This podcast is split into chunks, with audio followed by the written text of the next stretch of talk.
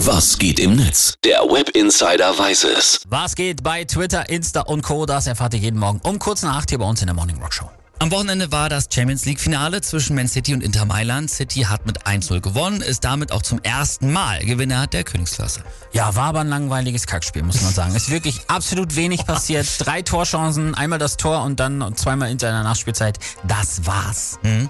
Im äh, Netz haben sich aber besonders viele deutsche Fans darüber gefreut, dass Ilkay Gündogan ja als Spieler jetzt den Henkelpott auch endlich mal gewinnen konnte. Äh, wir hören mal die Schlüsselszene, würde ich sagen. Akanji, klasse Tiefenball! Silva und dann aus dem Hintergrund Rodri mit dem 1 zu 0.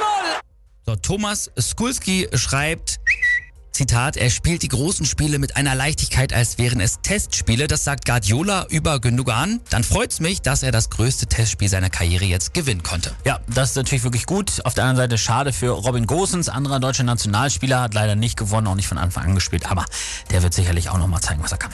Dann gab's besonders viele User, die sich über die Eröffnungs- Kickoff-Show aufgeregt haben. Felix Tamsut schreibt zum Beispiel, das ist die Super Bowlisation des Fußballs und das meine ich nicht positiv. Ui. Dave Mitchell schreibt noch, wie gerne hätte ich jetzt 20.000 Frankfurter im Stadion, die diese beschissene Kickoff-Show niederpfeifen. Sehr gut. Ja, Super Bowl Halftime Show bei Wish bestellt. So kann man das, glaube ich, zusammenfassen. Ja. Äh, dann gab's diese klassische Man City-Kritik, weil ne, spielt ja Geld wirklich eine ziemlich große Rolle. Da schreibt Markus Bloomberg zum Beispiel, Pep gewinnt mit City endlich die CL und alles, was es brauchte, waren rund zwei Milliarden Euro über ein paar Jahre verteilt und verdammt viel Glück im Finale.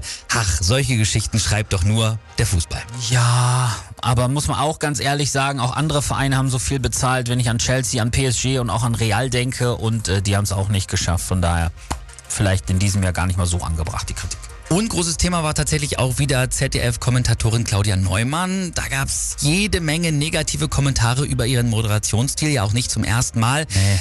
Sie hatte auch einige kleine Fehler gemacht, aber das ist, war alles jetzt nicht kein Beinbruch. Nö. Aber Grund genug natürlich für einige Schwachköpfe absoluten auch Schwachsinn zu schreiben in den sozialen Medien. Das brauchen wir jetzt ja auch gar nicht wiedergeben.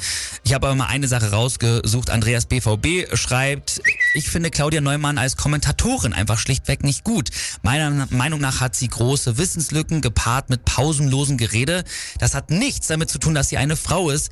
Esther Sedlacek zum Beispiel ist eine tolle Fußballmoderatorin, die einen Mann, nämlich oftmals ja Schweini, regelmäßig an die Wand moderiert. Sehe ich absolut ähnlich, ist die neue Generation. Sie macht's sehr viel besser, finde ich auch. Okay, dann äh, würde ich sagen, wir beenden das Ganze jetzt. Ne? Jetzt kommt erstmal die lange Pause, bis es wieder losgeht. Deswegen kann man nur sagen, alle Fußballfans, jetzt müsst ihr stark sein, sucht euch in der Ein Zeit Hobby. eine andere Sportart. sammeln. Ja, sehr gut.